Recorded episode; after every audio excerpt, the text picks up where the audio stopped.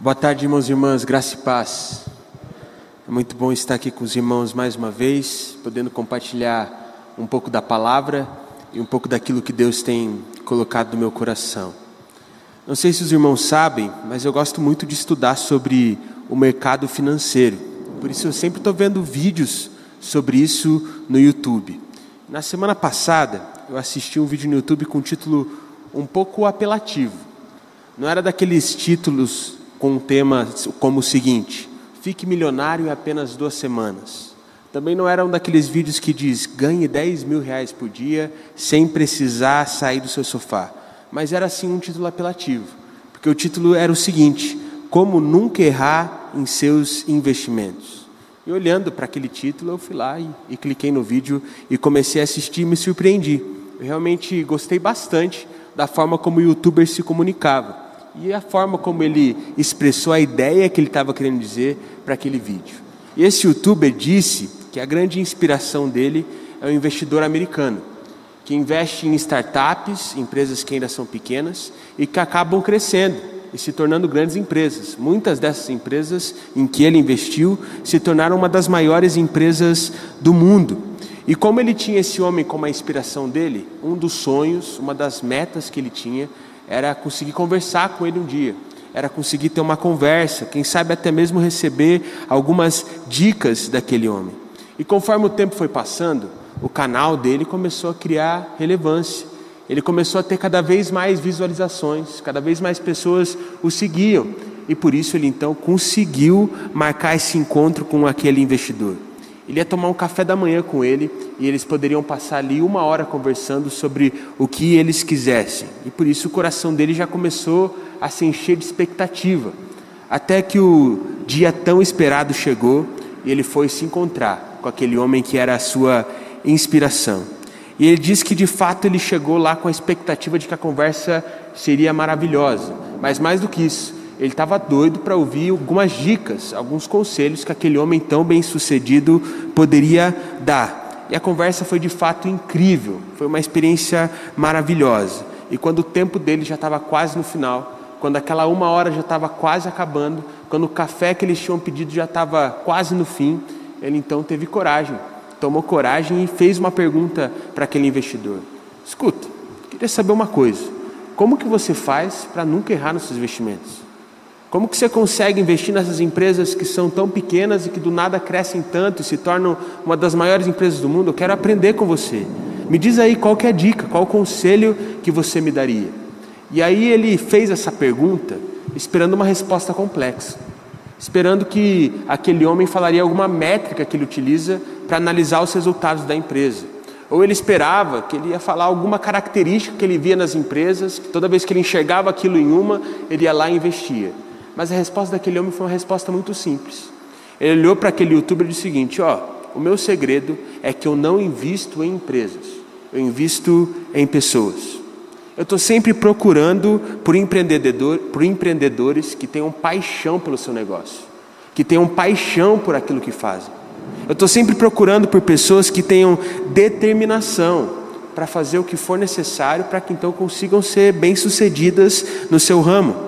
Eu fico procurando por pessoas que têm confiança no seu produto e naquilo que elas podem fazer, que elas realmente acreditem que podem fazer diferença no mundo, que elas realmente tenham obsessão por fazer com que a sua empresa dê certo, para fazer com que elas sejam bem-sucedidas. Ele falou que ele procurava por pessoas que tinham tudo, menos dinheiro para colocar a sua ideia em prática, assim como ele era há cerca de 20 anos atrás. E aquele youtuber disse que naquele momento ele percebeu qual era a única coisa que ele precisava fazer para nunca errar nos seus investimentos: investir nele mesmo, se tornando uma pessoa com paixão e determinação para fazer com que as suas coisas dessem certo, para fazer com que os seus negócios fossem bem-sucedidos. E quando ele falava isso, eu comecei a fazer uma relação com a nossa vida com Deus. Afinal, o Senhor tem tudo que nós precisamos. E mais do que isso, o Senhor sempre está pronto para nos ajudar no que for preciso. Ele está disposto a investir tudo que Ele tem em nós, para que a gente possa manifestar a glória dele aqui nessa terra.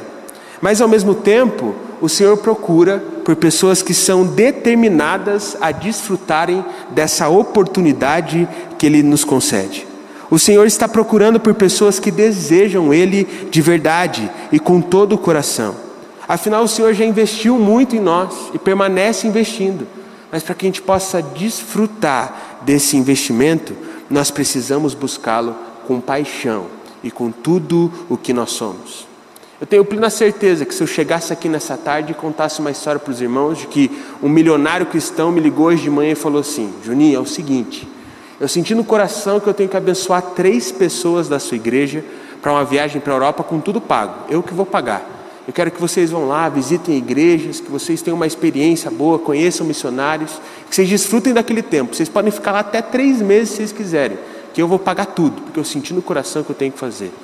Eu tenho certeza que os irmãos iam, iriam lutar para ser um desses dois que iriam junto comigo para a Europa. Com certeza seria uma dessas pessoas, porque todo mundo ia encarar isso como a oportunidade da vida. Alguém está pagando uma viagem para a gente ter uma experiência internacional. Todo mundo ia achar que aquilo nunca mais ia acontecer de novo, então todo mundo ia abraçar essa oportunidade. Mas ao mesmo tempo, quase toda terça, quase todo domingo, a gente vem aqui, sobe no púlpito e fala de que existe um Deus que deu o seu único filho por nós naquela cruz para que nós pudéssemos ter uma nova vida. E muitos enxergam essa oportunidade de viver a nova vida em Jesus, mas menosprezam, não escutam, não valorizam. Fazem isso porque não sabem o que estão perdendo. E é justamente a partir dessa reflexão que essa mensagem surge no meu coração. Mensagem essa que eu intitulei com o tema: Você sabe o que está perdendo? E para que a gente possa refletir sobre isso, eu convido os irmãos a abrirem suas Bíblias no livro de Mateus, no capítulo de número 22. Nós vamos ler do verso 1 ao verso 14. Mateus, capítulo de número 22, do verso 1 ao verso 14. Eu vou ler a palavra na tradução NVT. Espero que os irmãos consigam acompanhar essa leitura junto comigo. Onde a palavra do Senhor diz assim: Jesus lhes contou outras parábolas, disse ele. O reino dos céus pode ser ilustrado com a história de um rei que preparou um grande banquete de casamento para o seu filho. Quando o banquete estava pronto, o rei enviou seus servos para avisar os convidados, mas todos se recusaram a vir. Então ele enviou outros servos para lhes dizer: Já preparei banquete, o banquete, os bois e novilhos gordos foram abatidos, e tudo está pronto. Venham para a festa. Mas os convidados não lhe deram atenção e foram embora, um para sua fazenda, outro para seus negócios. Outros ainda agarraram os mensageiros, os insultaram e os mataram. O rei ficou furioso enviou seu exército para destruir os assassinos e queimar a cidade deles. Disse seus servos: O banquete de casamento está pronto e meus convidados não são dignos dessa honra. Agora saiam pelas esquinas e convidem todos que vocês encontrarem. Então os servos trouxeram todos que encontraram, tanto bons como maus, e o salão do banquete se encheu de convidados. Quando o rei entrou para recebê-los, notou um homem que não estava vestido de forma apropriada para um casamento e perguntou-lhe: Amigo, como é que você se apresenta sem a roupa de casamento? O homem não teve o que responder. Então o rei disse: Amarrem-lhe as mãos e os pés e lancem-no fora, na escuridão, onde haverá choro e ranger de dentes, pois muitos são chamados, mas poucos são escolhidos. Vamos orar mais uma vez? Senhor Deus Pai, nós te agradecemos, Senhor. Te agradecemos por tudo que o Senhor tem feito, te agradecemos por esse dia, por essa tarde, por esse culto. E nesse momento nós te pedimos, Pai, pedimos para que o Senhor venha com a Sua presença, de forma que essa palavra possa fazer vida em nossos corações, de forma que possamos desfrutar do banquete que o Senhor preparou para nós, para que assim possamos desfrutar da verdadeira vida que só podemos encontrar em Cristo Jesus. Que o Senhor hoje, Pai, coloque em nosso coração o desejo por te buscarmos e te conhecermos, para que assim possamos desfrutar de tudo aquilo que o Senhor preparou. É isso que nós te pedimos, em nome de Jesus. Amém. Irmãos, eu acredito que a partir desse texto que nós acabamos de ler, nós podemos aprender três coisas. E a primeira coisa que nós podemos aprender com esse texto de Mateus é a seguinte: a participação na festa só depende do convidado. No texto que nós lemos, a gente pode perceber que o reino de Deus pode ser ilustrado como um rei que preparou um grande banquete, mas todos que foram convidados para estar nesse banquete acabaram recusando o convite do rei. Diante disso, eu gostaria de te fazer três perguntas nesse momento. Primeiro, há quanto tempo que você vem na igreja? Talvez você fale assim: Ah, Juninho, eu venho na igreja desde que eu nasci. Ou talvez você me responda que vem na igreja desde o momento em que você se converteu. Talvez faça muito tempo, talvez faça pouco tempo, talvez você nem venha para a igreja de forma tão regular quanto queria. Mas a verdade é que você pode responder uma dessas alternativas. A segunda pergunta que eu gostaria de fazer para você é a seguinte: há quanto tempo você sabe que Jesus morreu por você para que você pudesse ter uma nova vida? Talvez você me responda: ah, eu sei disso desde que eu era criança. Eu sei disso desde o primeiro acampamento que eu fui lá atrás. Ou eu sei disso desde o primeiro apelo em que o pastor fez e naquela noite, naquele dia, eu decidi seguir a Jesus. Talvez faça muito tempo, talvez faça pouco tempo, ou talvez você nunca tenha feito. Mas o que me leva à terceira e talvez a mais importante dessas três perguntas: há quanto tempo você leva a sério o seu relacionamento com Deus? E talvez você fale para mim, ah, eu levo a sério meu relacionamento com Deus há muito tempo já, João. Ou talvez você diga que faz pouco tempo. Ou talvez você esteja com vergonha de falar que a sua resposta é: eu nunca levei o relacionamento com Deus a sério. E essa é a realidade de muita gente, porque muitas pessoas vêm na igreja há muito tempo, muitas pessoas sabem que Jesus morreu por nós para nos fornecer uma nova vida há muito tempo também, mas poucas, mesmo sabendo de tudo isso, realmente se esforçam para desenvolver um relacionamento com o Senhor, a ponto de viverem e desfrutarem dessa nova vida. E sabe, irmãos, eu realmente acredito que 95% das pessoas, se respondessem essa pergunta de forma sincera, falariam que nunca levaram a sério o seu relacionamento com Deus, que nunca tentaram desenvolver o relacionamento com o Senhor da forma como queriam ou da forma que sentem que deveriam fazer. E eu não falo isso para acusar ninguém. E eu não falo isso também porque eu me considero melhor do que os outros. Eu falo isso porque é verdade. A maioria das pessoas nunca desfrutou de um relacionamento com o Senhor e provou do quanto isso é bom, porque nunca tentou fazer isso de verdade. Porque está sempre recusando o convite do Pai, que preparou um banquete muito farto para todos nós. Não sei vocês, irmãos, mas para mim um dos piores tipos de amigo que tem é aquele que insiste para você fazer ao que você não quer. E mais do que isso, parece que ele ainda fica bravo por você não fazer aquilo que ele queria que você fizesse. Parece que ele sente que é sua obrigação fazer aquilo que ele deseja, não o que você deseja fazer. E a conversa com esses amigos normalmente é sempre a mesma. Ele vai lá e te convida para fazer alguma coisa, ele diz: Vamos lá, vamos fazer, vai ser bom. E você fala assim: Ah, não, hoje eu não quero. Vamos, vamos deixar para outra oportunidade, pode ser? Só que ele insiste. Ele fala: ah, para de frescura, para de dar desculpa, vai, vamos lá. E Deus fala: ah, mas hoje eu não estou com vontade, hoje eu não quero. Acordei cedo, amanhã tem que acordar cedo de novo. Vamos deixar para uma outra oportunidade. E ele já se exalta. Aí ele já começa a falar: você está brincando comigo como você não, que você não vai. Como se fosse a sua obrigação fazer aquilo que ele espera que você faça. Enfim, irmãos, normalmente a gente se sente obrigado a fazer aquilo que ele quer. E não é uma sensação boa. Não é uma sensação boa fazer algo só porque você não quer desapontar alguém, porque se sente obrigado a fazer. E aí você não sabe o que é pior: desapontar o seu amigo ou ver que ele nunca se coloca no seu lugar, que ele nunca entende os seus motivos e que ele nunca entende o porquê você não quer ir. Enfim, não é bom ter um amigo insistente, porque isso incomoda. Mas eu percebo algo diferente em Jesus. Porque Jesus, ele é sim insistente conosco. Afinal, ele dá várias e várias oportunidades para passarmos a caminhar com ele.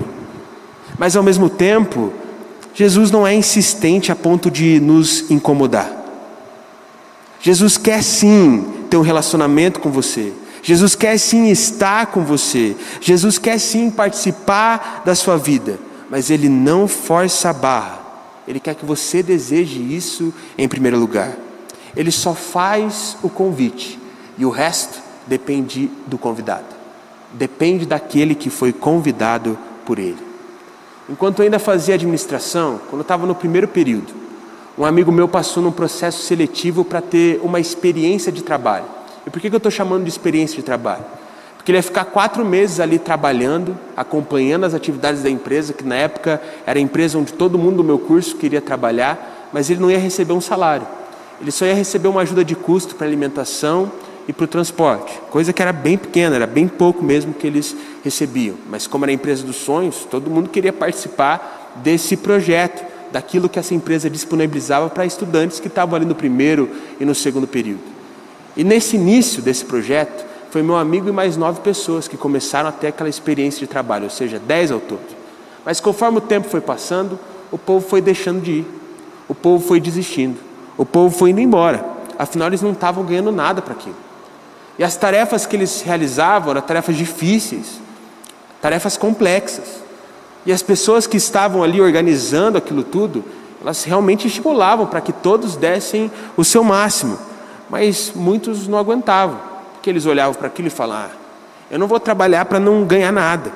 E no final daqueles quatro meses, só o meu amigo e mais um que sobraram. Só eles conseguiram ficar aqueles quatro meses trabalhando ali, recebendo aquela quantia que era muito pouca. E no final dessa história, eles foram contratados para aquela empresa. Ou seja, eles se tornaram ali funcionários, recebendo um bom salário, no estágio ali que era o estágio dos sonhos para todas as pessoas. Eu realmente imagino o que estava passando na cabeça daqueles que desistiram. Eu imagino que eles pensavam assim: até parece que eu vou trabalhar para não ganhar nada. Eu imagino que eles pensavam assim: até parece que eu vou fazer tudo isso, fazer todas essas coisas para não receber nada em troca. E mal sabiam eles que se eles tivessem agarrado aquela oportunidade, no final da história, eles receberiam uma recompensa muito melhor do que aquilo que eles imaginavam ser uma boa recompensa. Olhando para isso, eu consigo fazer uma análise como muitas pessoas veem em relação à sua vida com Deus. Porque a partir da nossa natureza humana, não faz muito sentido a gente começar a seguir a Jesus. Porque a partir da nossa natureza humana, quando nós seguimos a Jesus, parece que a gente não está ganhando nada em troca. Na verdade, de acordo com a nossa natureza humana, muitas vezes parece que quando nós começamos a seguir Jesus, a gente está só perdendo. A gente está perdendo controle, a gente está perdendo prazer, a gente está perdendo liberdade. Mas a palavra nos diz que quem perde a sua vida por causa do Senhor, a encontrará. E eu só encontrei a vida quando eu perdi ela, entregando-la totalmente aos braços do Pai. Portanto, meu irmão, não seja como 95% das pessoas que estão por aí. Leve a sério o seu relacionamento com Deus pelo menos uma vez e prove do quanto isso é bom. Até porque não fazer isso é perda de tempo e pode até mesmo ser perigoso. E no final da sua história, você perceba que você andou por um caminho que não era o melhor caminho para você. Isso nos leva à segunda coisa que nós podemos aprender a partir desse texto de Mateus. Quem não participa da festa caminha para a destruição. No texto que nós lemos, nós podemos perceber que os primeiros convidados não deram atenção para o convite do rei e se recusaram a ir até o banquete que ele tinha preparado que a gente pode perceber é que esses primeiros convidados, eles voltaram para suas coisas. Eles voltaram para suas fazendas e eles voltaram para os seus negócios. E uma vez eu ouvi uma pregação sobre esse texto que mexeu muito comigo. E o pastor usou um testemunho de um grande missionário para ilustrar o que muitas pessoas fazem hoje em dia. Esse missionário, ele foi a pessoa que foi responsável por implantar a primeira igreja em uma nação muito distante. A maioria da população dessa nação jamais tinha ouvido falar sobre Jesus, não conhecia o Evangelho, não conhecia a palavra, não conhecia a Bíblia, e ele foi implantar a igreja nesse lugar. E quando ele começou os trabalhos, tinha muito pouca gente, não estava conseguindo fazer as coisas, mas conforme o tempo foi passando, aquele trabalho começou a prosperar. A igreja foi crescendo, as pessoas foram se convertendo, e eles conseguiram então fazer um trabalho de grande relevância na comunidade onde eles estavam inseridos. E esse pastor ele fala que o que fez com que ele fosse bem sucedido nesse trabalho foi o fato dele só ter Deus. Aquele missionário ele dizia que quando ele chegou naquela nação, ele não sabia a língua que aquele povo falava, mas ele tinha Deus e por isso estava tudo certo. Ele falou que quando ele chegou naquela nação, eles olhavam para aquilo que estava acontecendo e percebiam que nem mesmo eles tinham Bíblia traduzida na linguagem daquele povo mas eles tinham a Deus, e isso bastava. O que ele conseguia perceber é que ele não tinha quase nada de dinheiro, mas ele tinha Deus, e por isso ele ficava tranquilo. O que ele percebia é que ele não tinha apoio nenhum, de nenhuma igreja, de nenhuma organização missionária, mas ele tinha o apoio do Senhor, e por isso ele continuou trabalhando. E ele fala que o fato dele só ter Deus é que fez com que as coisas dessem certo e que ele desfrutasse do cuidado do Senhor em todo o tempo. O que a gente pode perceber é que os primeiros convidados rejeitaram o convite do rei, porque eles tinham as outras coisas, e eles davam mais importância para as outras coisas do que para aquilo que o rei poderia proporcionar. Assim como muitos de nós negamos o convite de Jesus para termos intimidade com Ele, porque ficamos dando mais atenção para as outras coisas do que para aquele que morreu por nós naquela cruz. Eu nunca me esqueço a primeira e única vez na vida que eu fiz uma prova de segunda chamada. Eu estava na faculdade e eu fui viajar e eu tive que fazer essa prova em uma outra data. E como só era eu que ia fazer essa prova, o professor marcou lá um horário alternativo para eu ir fazer a prova na sala dele. E quando eu cheguei lá, ele me cumprimentou, entregou a prova para mim e falou: Ó, oh, Cleber, a partir de agora você tem 90 minutos. Qualquer dúvida você fala comigo. Eu só espero que essa goteira que está aqui na minha sala não te atrapalhe. Ela faz um pouquinho de barulho, mas acho que não vai atrapalhar você não. Irmãos, até aquele momento não tinha ouvido nenhum barulho. Muito menos tinha noção de que aquela goteira existia. Mas depois que aquele meu professor falou isso, parecia que tudo que eu conseguia ouvir era aquela goteira batendo no balde. E eu lembro que aquilo me incomodava, me tirava atenção. Era uma matéria extremamente difícil, por isso eu tinha estudado, eu tinha me esforçado, eu tinha lido, eu tinha dado o meu máximo. E agora, naquele momento, eu não conseguia me concentrar naquilo que realmente importava, porque aquela goteira tirava toda a minha atenção. E eu gostaria de te fazer uma pergunta, meu irmão. Qual que é a goteira da sua vida? O que tem tirado a sua atenção daquilo que realmente importa? O que tem tirado a sua atenção do seu relacionamento com Deus? Talvez a sua goteira seja uma amizade, um relacionamento que está tentando te levar para um caminho que você sabe que não é o melhor caminho para você. Talvez o que tem te afastado do que realmente importa é uma mágoa muito grande no coração que você carrega, em relação à sua família, em relação aos seus amigos, em relação a outras pessoas, ou até mesmo em relação à sua igreja. E você sabe que você precisa sarar isso tudo aí no seu coração, mas ao mesmo tempo você não está disposto a liberar perdão. Talvez a sua goteira e o seu maior problema seja o fato de você ter um grande problema na sua vida e que você sabe que ele precisa ser resolvido, mas ao mesmo tempo você nunca mexe naquele problema e por isso ele se torna cada vez maior. Irmão, eu não sei qual é a sua goteira, eu não sei aquilo que te afasta do que realmente importa, eu não sei o que te afasta do seu relacionamento com o Senhor, mas fica longe dessas coisas. Porque o que te impede de aceitar o convite de intimidade que Jesus te faz é a mesma coisa que te impede de viver uma vida melhor. O texto que nós lemos nos mostra que todos aqueles que recusaram o convite do rei acabaram por ser destruídos. E é exatamente isso que acontece com a gente quando nós recusamos o convite de Jesus.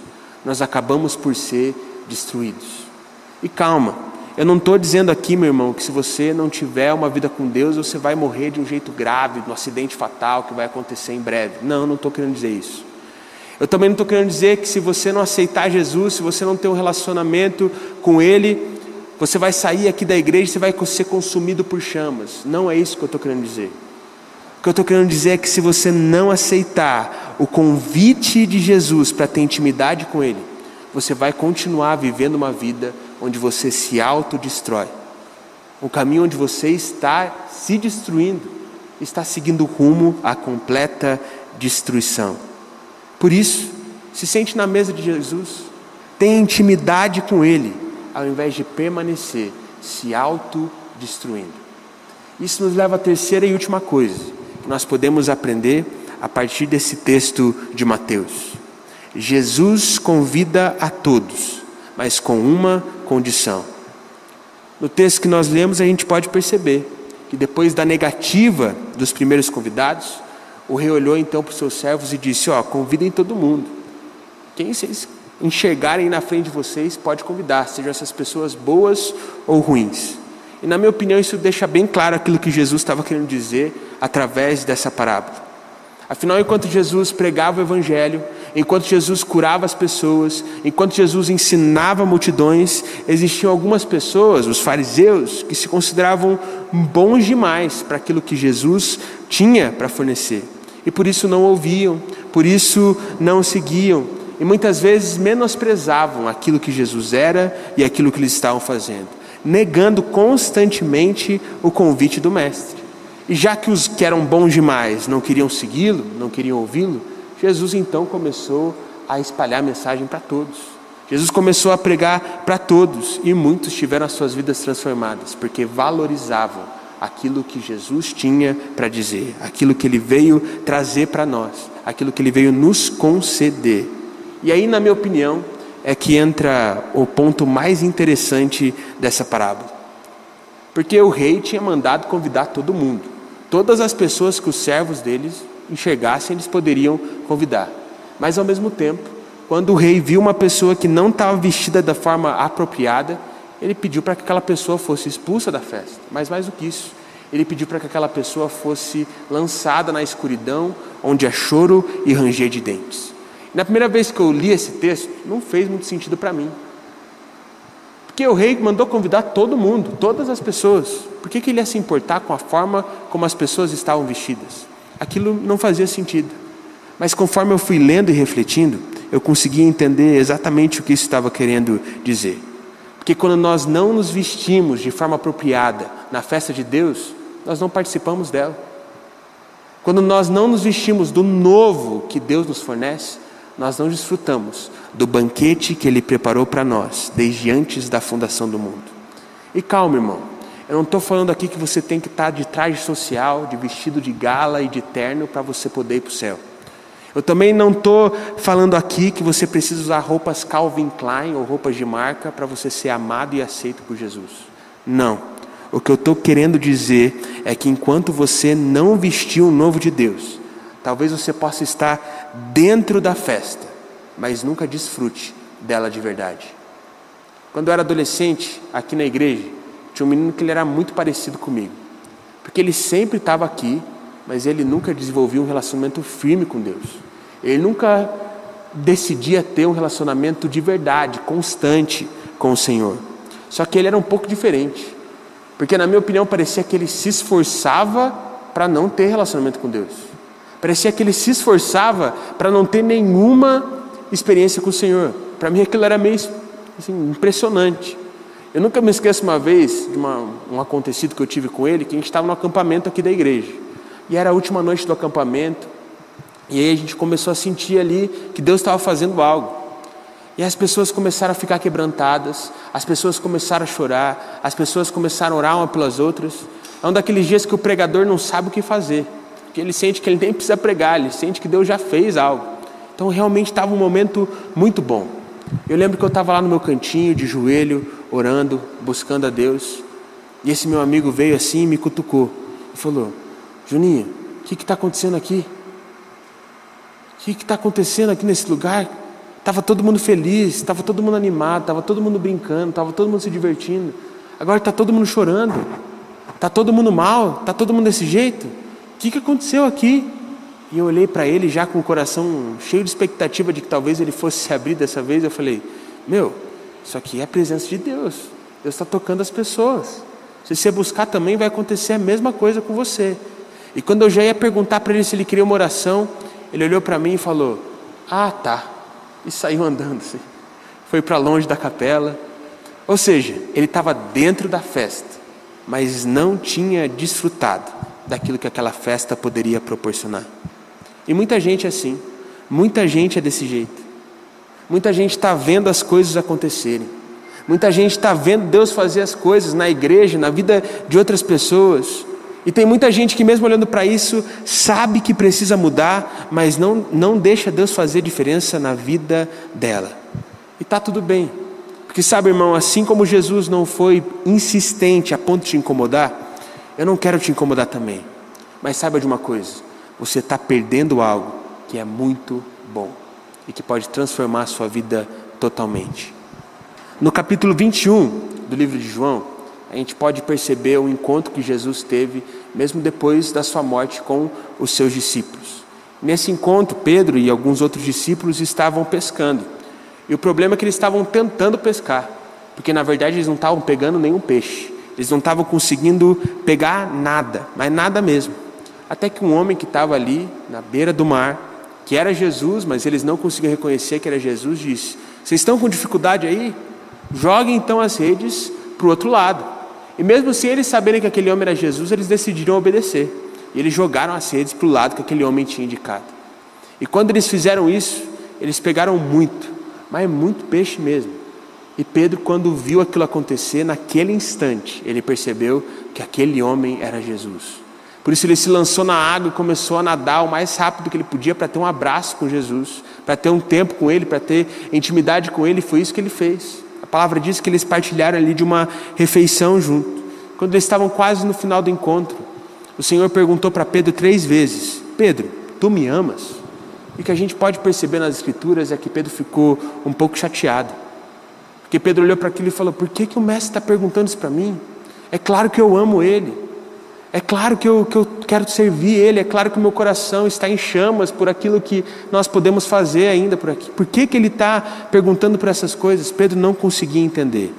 Mas hoje, analisando a vida de Pedro, a gente pode entender o porquê Jesus estava perguntando aquilo.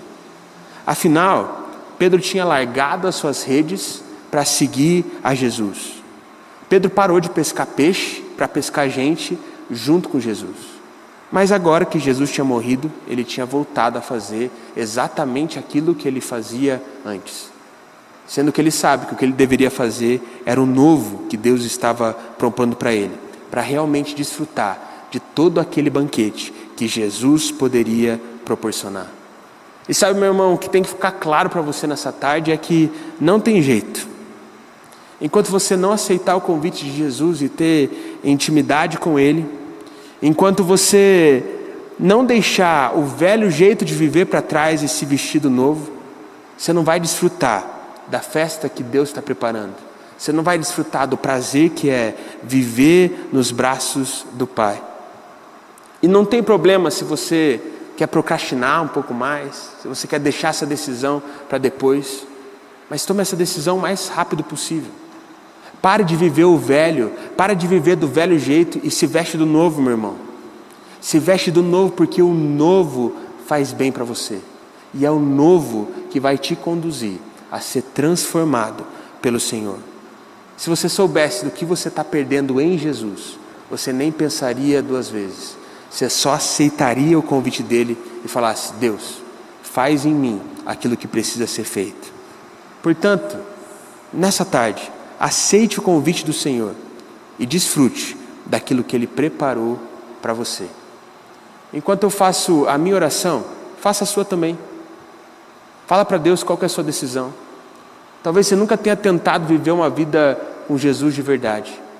Ou talvez você tenha até feito essa oração de entrega, mas não tenha se entregado de todo o coração. Portanto, essa tarde é a sua tarde, meu irmão. É o momento de você se entregar para o Senhor para que você possa desfrutar daquilo que Ele preparou para a sua vida. O convite de Jesus está feito, agora só depende dos convidados, e um desses convidados é você. Enquanto eu oro, faça a sua oração também e aceite esse convite de Jesus. Senhor Deus Pai, nós te agradecemos, Senhor. Te agradecemos porque Tu és um Deus bondoso, um Deus que está conosco em todo o tempo, um Deus que nos ama, um Deus que tem nos abençoado, Pai um Deus que tem cuidado de nós em todos os momentos. Nós te agradecemos porque tu és um Deus que nunca nos abandona.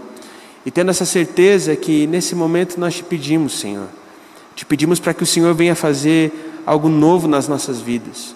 Hoje nós reconhecemos que sozinhos nós não podemos caminhar. Hoje nós reconhecemos goteiras na nossa vida, Pai.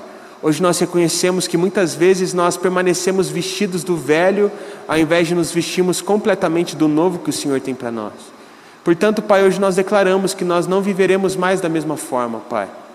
Nós te buscaremos, Pai, de todo o coração, e nós aceitaremos o convite e sentaremos na mesa contigo, porque nós não queremos mais nos autodestruirmos, Pai. Nós queremos de fato sermos limpos, renovados, transformados por Ti. Portanto, a nossa oração é: venha fazer algo novo em nossas vidas, Pai. Porque nós não queremos permanecer perdendo as nossas vidas de acordo com os nossos motivos. Nós queremos perder as nossas vidas por causa do Senhor, entregando as nossas vidas em Suas mãos, para que o Senhor venha fazer em nós viver aquilo que o Senhor quiser.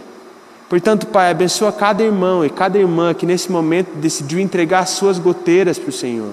Abençoa cada irmão e cada irmã que decidiu se vestir completamente do novo de Deus nessa tarde, para que possamos provar da festa e do banquete que o Senhor preparou para nós. É isso que nós te pedimos, esse é o nosso desejo e essa é a nossa oração. Em nome de Jesus, amém.